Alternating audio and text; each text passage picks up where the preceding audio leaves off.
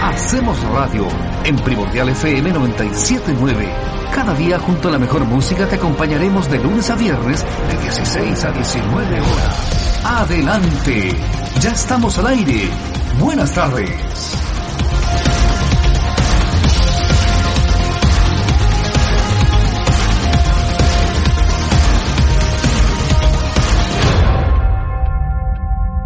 Evidentemente lo que está pasando en nuestro país eh, en todas las aristas, ¿cierto? Nos tiene llenos de información, lleno de noticias, buenas, malas, de todo un poco y, algunas muy malas, ¿no? Eh, evidentemente que, las redes sociales en el último tiempo han estado marcadas por, por, por algunas noticias que, de repente no quisiéramos conversar, no quisiéramos difundir desde la vereda periodística y, y tampoco a la autoridad seguramente eh, le gustaría estar hablando y dando la cara por, por situaciones que son extremadamente complejas que, que tienen que ver básicamente, por ejemplo, el Sename. Eh, consideraba que, que, ya nos bastaba con el escenario sanitario para, para, para seguir hablando de cosas trágicas y, y, evidentemente muy complejas en nuestro país en los distintos escenarios sociales, políticos, económicos y también eh, sanitarios.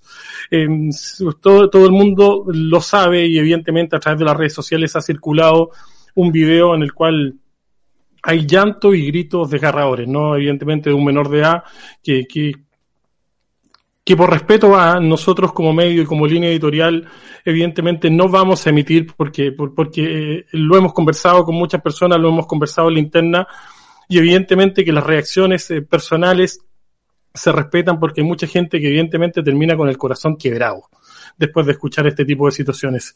Entonces, entonces, la verdad es que, que sí era importante conversar con la autoridad al respecto de lo que pasa con el Sename, de lo que va a pasar con el Sename si, evidentemente este cambio de nombre, este cambio de concepto, este cambio de, directrices podría dar resultados en nuestro país, ¿no? Porque, porque hasta cuándo, de verdad, yo siempre pregunto y de repente algunos de nuestros amigos panelistas y, y expertos también me preguntan, la pregunta clásica de Eduardo es, ¿cuál es el límite, no? Y evidentemente, claro, ¿cuál es el límite de la violencia? ¿Cuál es el límite de la tolerancia ante distintas situaciones que, que como sociedad, yo lo decía ayer en Twitter, y, evidentemente etiqueté a nuestra próxima invitada cuando, cuando hablaba de animales, ¿cierto? Porque evidentemente uno termina hablando de animales. Entonces, ya no vamos a perder más el tiempo en términos de la editorial, la vamos a hacer muy cortita porque vamos a conversar con nuestra próxima invitada. Voy a saludar a Jorge Loyola y vamos con la subsecretaria Blanquito Norato que ya nos está esperando. Jorge Loyola, ¿cómo le va? Bien, buenas tardes. Vamos a ir directo a la noticia que usted mencionaba. El pasado lunes y a través de redes sociales se compartió un video donde se escucha a un menor llorando al interior de la residencia familiar Carlos Antunes de Providencia. El hecho causó conmoción entre los vecinos de Providencia quienes denunciaron la situación al tratarse de gritos desgarradores con que el niño pedía ayuda. Durante la jornada de hoy martes, de ayer martes digo, eh, acudieron equipos de la Defensoría de la Niñez y del Servicio Nacional de Menores, el Sename, hasta dicho hogar con el fin de recabar antecedentes sobre lo sucedido. De acuerdo con Carla Leal, directora del regional del Sename, comillas, estamos en el levantamiento de todos los antecedentes para poder chequear desde la dirección regional que se haya actuado de acuerdo a protocolo. Por su parte, Patricia Muñoz, de la Defensora de la Niñez, dijo que no se activó el protocolo de manera adecuada. Eso en términos muy, muy eh, superficiales y muy concretos en torno a la noticia de este video viral desgarrador. Sí, la verdad que es simplemente desgarrador. Pero vamos con nuestra invitada, la subsecretaria de la Niñez, Blanquito Norato. Subsecretaria, bienvenida a Primordial FM, bienvenida a la Hacemos Radio. ¿Cómo le va? Hacemos Radio. Muchas gracias, Eduardo. Muchas gracias, Jorge. Gracias por la oportunidad de estar acá. Eh, aquí estamos, trabajando. No puedo decir que bien, porque estas cosas realmente duele el corazón. Eh, mm, subsecretaria, en, eh, en, buen chileno nosotros siempre hablamos del concepto ponerle el pecho a las balas, ¿cierto? Y esto, y esto se lo voy a preguntar en, en términos bien personales.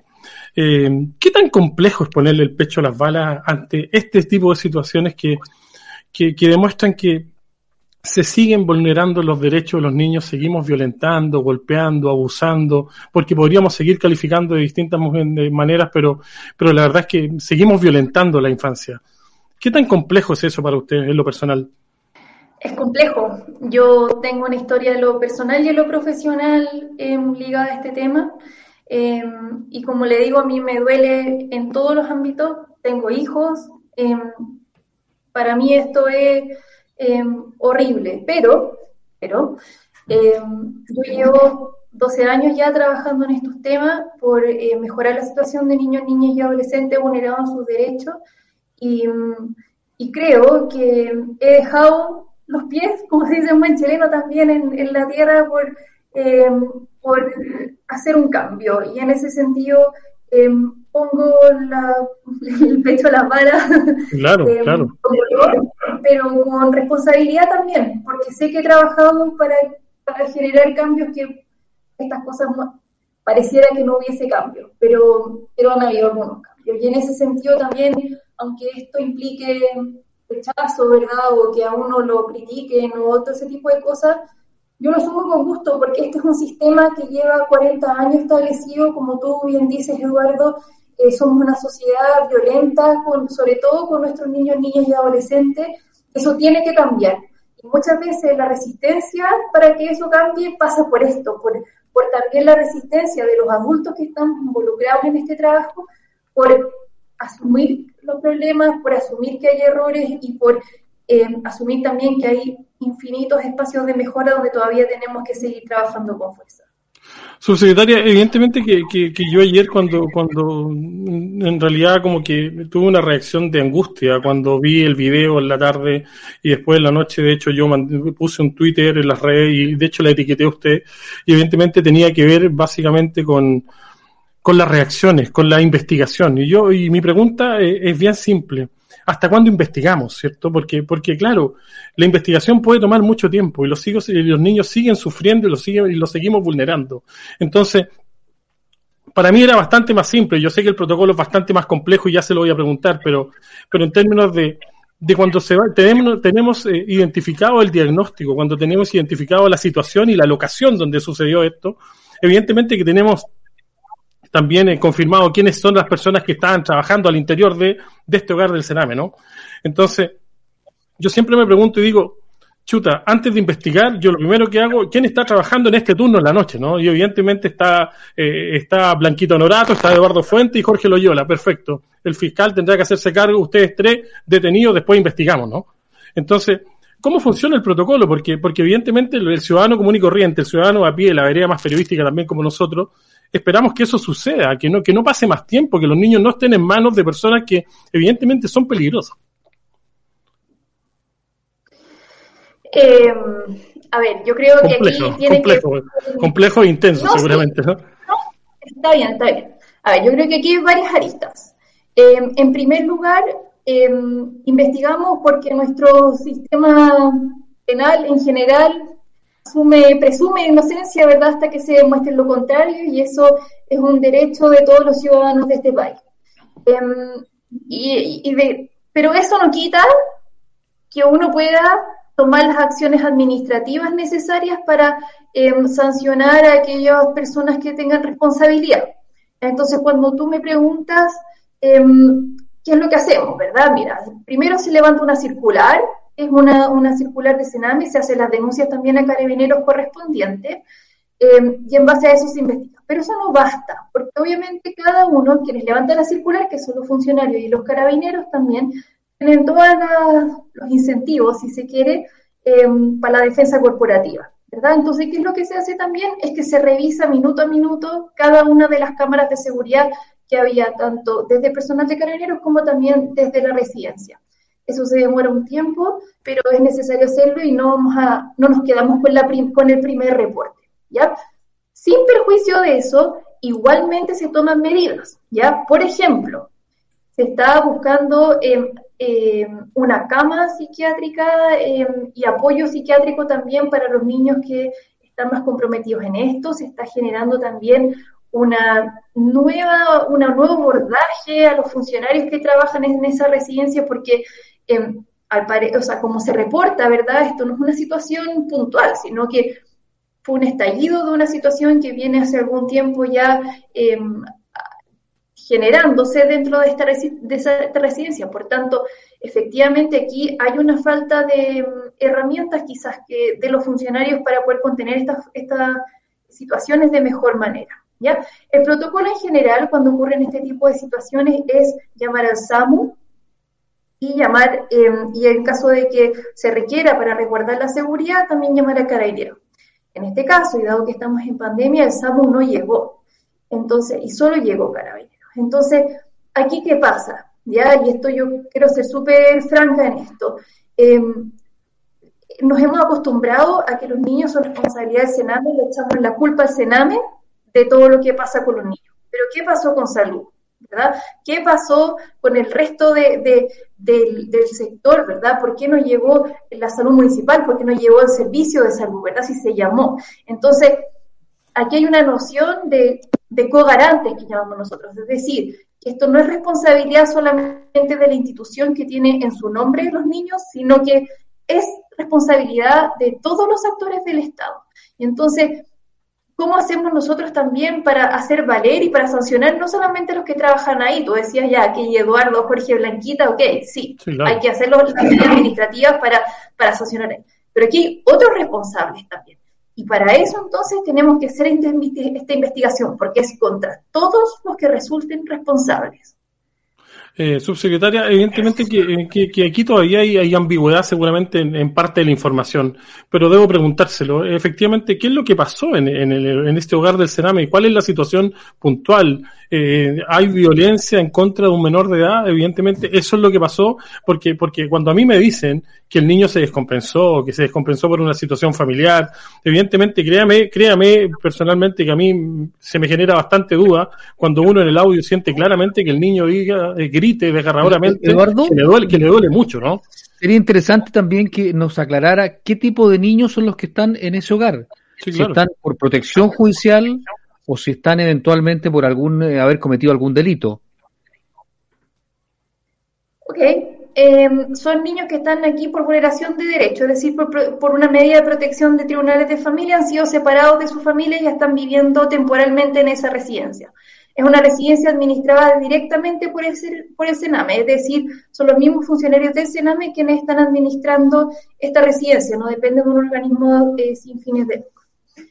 Em, ¿Qué pasó? Aún estamos en investigación, como le contaba. Hay reportes, pero ¿qué es lo que pasó realmente? No sabemos. Efectivamente, aquí hay una situación de descompensación em, que no se puede negar. estos niños tienen historiales Em, de abandono, de vulneraciones gravísimas de derecho que, por cierto, dan eh, cuenta de una necesidad de, un abordaje en salud mental que es más especializado que el regular de los niños. Eso no es excusa para lo que escuchamos, ¿ya? Por favor, que se entienda así, ¿ya? Em, una cosa es que un niño se descompense en este caso, que quiere, ¿qué quiere decir una descompensación? Es decir, que esté tan alterado por alguna eh, por algún motivo de su eh, de su salud mental, ¿verdad? Que, que, no haya manera de controlarlo eh, con medidas como regulares, ¿ya? Entonces, em, pero sí claramente hubo un desborde de la situación, porque no solamente hubo, porque partió con la descompensación de un niño y luego habían, nosotros vimos que habían tres niños en el tejado de la, de la residencia. Por tanto, Aquí hubo un descontrol. Ahora, si es que hubo o no violencia, los audios muestran que sí, digamos, pero aún no se ha determinado la investigación y yo no, no, no tengo la información como para dar cuenta de eso, digamos. Pero eso es lo que estamos investigando. Hoy día no hemos descartado nada, por mucho que hayan llegado los reportes eh, diciendo que no hubo violencia, yo creo que hoy día no podemos descartar nada hasta que hayamos agotado todas las instancias y hayamos revisado hasta el último detalle de lo que ocurrió esa noche. Ahora, evidentemente que seguramente las medidas se tomaron. Me imagino que los trabajadores del Sename que estaban a cargo de esa residencia están separados de los niños actualmente, ¿no? ¿Y estaban capacitados para enfrentar una situación o, o, más que eso, si, independiente de la capacitación que puede estar en cuestionamiento, es si hoy en día están los mismos trabajadores con los mismos niños, que evidentemente pueden transformar esto en una nueva situación, digamos, productos de, de, los gritos, productos de los golpes. Nosotros aquí no, no, no podemos tapar el sol con un dedo, ¿no? Evidentemente, nosotros sabemos que puede haber revanchismo incluso dentro de las situaciones. Eh, a ver, aquí hay dos cosas. La Cosa número uno tiene que ver con si que están capacitados o no. Em, La residencia familiar es un modelo nuevo implementado por el Sename eh, que tiene personas más especializadas que lo que tienen las residencias antiguas que son los CREA, los centros de administración directa original. Ahora, em, ¿están suficientemente capacitados? Claramente no. O sea, y nos falta, eso nosotros hoy día estamos trabajando e implementando el nuevo servicio de protección especializada con personal especializado que efectivamente eh, pueda controlar estas situaciones de manera adecuada. Hay que recordar que el Sename está de salida, ¿ya? No es que, eh, o sea, hoy día nosotros estamos implementando una nueva institucionalidad que va a tener otro perfil de trabajadores, lo que no tiene su, lo que tiene también su resistencia, ¿ah? no, no, es que, em, obviamente hay una, hay una presión por mantener lo que hay, pero nosotros sí estamos completamente em, cerrados a dejar pasar de, situaciones, ¿verdad? Y personal que no esté especializado. Eso por una parte. Por otra parte, ¿qué se hace en términos de, los funcionarios? Hay un protocolo estricto que está ya definido por Sename. En general, lo que se hace es que eh, mientras se, se, abren sumarios por posibles vulneraciones de derechos, los sumarios son investigaciones en el ámbito administrativo que permitan discernir si es que hubo o no alguna falta. Eh, mientras tanto, en general, cuando tiene que ver con vulneraciones de derechos, como es en este caso, se cambia de funciones a funcionario, es decir, no es que se le despidan, ni que, porque obviamente de nuevo tenemos que presumir inocencia, pero sí, eh, pero sí no podemos tolerar que una persona con un sumario abierto por vulneración de derechos siga a cargo de, niños, niñas y adolescentes. Digamos, entonces se toman las medidas desde ahí, por supuesto, preventivas, eh, y son, están estrictamente establecidas en un protocolo y en ese sentido el Sename ha sido también, ha seguido eh, el protocolo como corresponde. Subsecretaria, yo, yo, yo en lo personal, y esto, y esto se lo pido como, como un favor especial, ¿cierto? Porque, porque uno ha conversado con mucha gente, seguramente a usted le ha tocado retroalimentarse, insumarse de mucha gente que, que le ha dicho qué está pasando, ¿no? Y, y, esto de verdad que no tiene que ver con ningún color político, ni con un gobierno en específico, con absolutamente nada. Esto tiene otro color, que tiene que ver básicamente con los derechos de infancia de los niños. Eh, y, y, es un favor especial, ¿por qué? Porque ¿Qué pasa en estas situaciones? Que, seguramente terminamos lamentablemente con, mujeres, con niños muertos, con adolescentes muertos, con personas muertas, golpeadas brutalmente, que no se recuperan nunca más. ¿Y por qué pasa eso? Porque nuestro sistema es extremadamente burocrático y lento, ¿no? Eh, y de verdad que, insisto en, lo que yo le quiero decir, no tiene que ver con el gobierno de turno, tiene que ver con, con, un sistema que usted lo decía, 40 años de vulneraciones de, este sistema que, que, evidentemente estamos esperando que, esto, que, esta nueva institucionalidad empiece a funcionar y que ojalá de, de, verdad no sea solamente un cambio de nombre, sino que sea un cambio de verdad de estructura, así como muchos piden evidentemente que reestructuremos, modernicemos, arreglemos carabineros, yo creo que lo mismo tiene que pasar con el Sename, ¿no? que tiene que ser profundo. Entonces, ¿Qué es lo que le pide la gente la, a la, autoridad en este caso, a ustedes como gobierno, a usted como subsecretaria de la niñez? Que es que tome a estos niños y, se, y, sean recuperados rápidamente, que sean sacados de ese entorno, porque a mí, yo de verdad, ¿dónde está este niño? Debe estar seguramente en el mismo hogar, ¿no? Y seguramente está con las mismas personas que él a lo mejor se sintió agredido y vulnerado. Entonces, eso es lo peligroso. Y eso de lo que estamos cansados como sociedad y como país que nos tiene enfermos, ¿no? Entonces, ¿Qué, ¿Qué pasa en estos casos cuando tenemos un sistema tan burocrático que hoy día, y lo decimos en el caso de las mujeres, de la violencia contra la mujer, o sea, terminan durmiendo con el enemigo. En este caso, los niños terminan compartiendo con las personas que los violentan, sin acusar a nadie, porque aquí no hay nombres todavía, pero, pero evidentemente esa es la situación. Hacemos radio. Eh, a ver, sí, tomo la petición, esto no, no necesita primero como un favor, es algo que yo como le decía al inicio, lo llevo en lo más interior de mi ser, digamos, esto me, yo me juego la vida en esto y eh, me afecta en todos los niveles, por tanto, es algo por lo que llevamos trabajando mucho tiempo. Eh, lo mismo así con el resto de las autoridades que están en esto, la ministra Rubilar ha enfática también en esto y no vamos, no vamos a dejar de trabajar hasta que esto efectivamente cambie. Aquí hay varias cosas que tienen que ver eh, con la acción del Estado. Yo creo que eh, estamos llegando tarde, necesitamos con urgencia aprobar la ley de garantías de los derechos de la niñez que nos permita llegar antes, que nos permita fortalecer a las familias, porque aquí los niños están aquí también porque antes de su familia les han fallado. Por tanto, eh, cómo nosotros evitamos que los niños estén aquí es fortaleciendo a su familia y el Estado haciéndose responsable también de entregarle las herramientas y la protección social necesaria a su familia para poder proteger a sus hijos adecuadamente, porque nada de lo que hagamos como Estado claramente lo podemos ver, va a suplir el rol eh, o, la importancia de la familia en la vida de un niño en su desarrollo integral. Eso en un primer lugar. En segundo lugar, eh, tenemos esta nueva institucionalidad, por supuesto, que nos permite un montón de mejoras, nos permite, nos da una oportunidad de cambiar la manera en la que estamos haciendo las cosas, como les decía, no solamente en términos del modelo de, atención, sino que también en términos de, de, los ejecutores de los programas, que por cierto, sean ya estos funcionarios públicos o de fundaciones, por cierto, tienen que tener otras condiciones las que tienen hoy día. Em, y en tercer lugar, también em, estamos trabajando, la subsecretaría es una institución nueva y junto con la Defensoría de la Niñez también hemos estado trabajando en conjunto para hacer también un cambio cultural. O sea, de verdad, los niños no pueden seguir en esta situación y esto no pasa solamente en el Sename, los niños les pegan en las casas, a los niños hay un nivel de violencia altísimo y tenemos que lograr ¿verdad? Que la gente entienda que los niños son sujetos de derechos, que no son una, un ente, una lacra que, a la que yo le puedo pegar cuando quiera o que yo lo puedo tratar como quiera.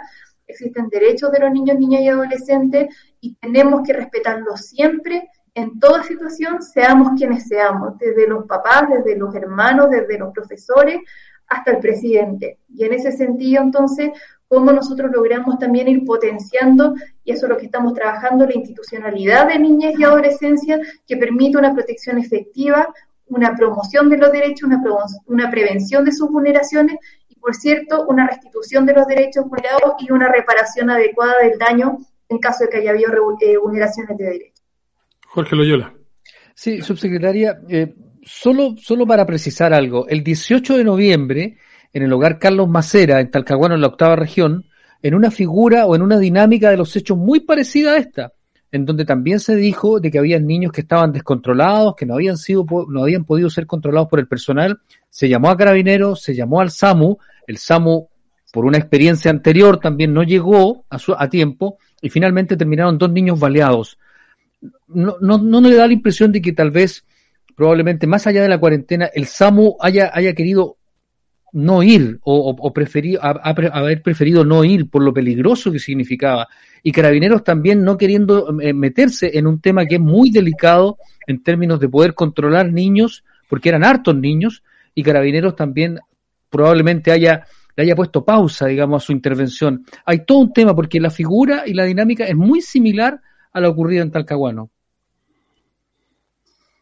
Em, a ver, yo creo que, de nuevo, aquí hay una cultura detrás de que de esto que em, se cree que los niños, niñas, adolescentes que están en esta situación son todos delincuentes y que em, ante eso em, es peligroso actuar o lo que sea. Yo creo que eso es algo que estamos cambiando y para eso, entonces, lo segundo que iba a decir, nosotros, a raíz de Carlos Macera con la ministra Rubilar, instauramos una mesa de protocolos para abordar las situaciones de salud mental, específicamente las situaciones de desborde de salud mental, con el Ministerio de Salud, con el Ministerio de Interior, con las policías, con la Defensoría de la Niñez y con, UNICEF, de modo de que evitar que estas cosas sigan ocurriendo, ¿ya? Siguen ocurriendo, pero, pero em, lo que nosotros hemos logrado es capacitar a las personas en los servicios de salud para poder atender a estas situaciones de mejor manera, hay que pensar que este tipo de llamados ocurren cerca de 5.000 al año, por tanto, em, hemos logrado también disminuir el nivel de, em, de malos resultados, si se quiere, capacitando a las personas en los servicios de salud, capacitando también a las personas que ejecutan los programas, porque aquí no es lo correcto llamar a carabineros al tiro cuando se descompensa un niño, los niños, los, carabineros están entrenados para proteger la seguridad y el orden, no para, para abordar situaciones de salud mental. Por tanto, tampoco podemos pedirle peras al olmo, ¿verdad? Entonces, em, desde ahí, entonces, ¿cómo los servicios de salud responden adecuadamente? No pueden no llegar, no pueden no llegar.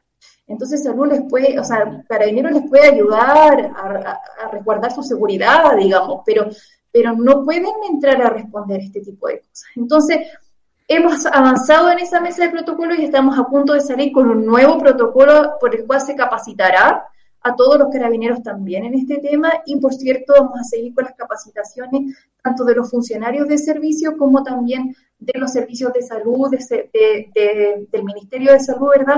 De modo de que este, esto sea abordado de manera adecuada. es que ahora siempre se llamaba carabineros al tiro. Y eso es lo que estamos cambiando. Y eso es lo que tenemos que lograr erradicar definitivamente. Subsecretaria, dos, dos cosas cortitas porque la tenemos que ir, despedir, ya tenemos que ir a la pausa. Eh, ¿Qué hay de cierto que la casa de Carlos Antunes estaría desocupada, que se habría vaciado esa casa, que no hay gente, eh, que no hay niños, no hay trabajadores al respecto? ¿Qué hay de cierto en eso?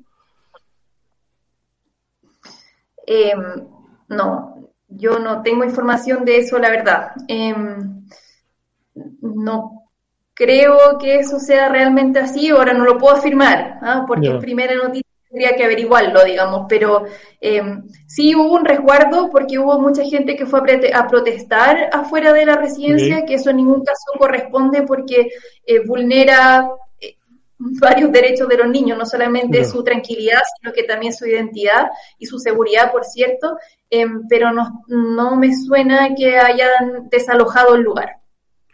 Y finalmente em, veíamos que con la antigua ex subsecretaria eh, Carol Bone, eh, la defensora de la niñez no tenía, tenían un gallito constante, ¿no? ¿Cómo, cómo es la relación de hoy día? ¿Va a ser una relación de, trabajo en equipo, de, trabajo coordinado para, para evidentemente hacer un trabajo en pos del bienestar de los niños? Em, claro, yo creo que los cambios, así como el cambio de institucionalidad en el servicio, también genera eh, oportunidades para em, para limar ciertas asperezas quizás que, se, que surgen a veces de, em, de, las implicancias de cada rol. Yo creo que em, sin duda la defensora tiene un rol que es crítico y que está bien. Nosotros necesitamos que, alguien, que la gente nos presione porque si no pensaríamos que todo el rato que estamos haciendo las cosas bien. Y yo creo que es importante un observador que le esté criticando y que le esté eh, incitando a mejorar. Y yo me lo tomo así.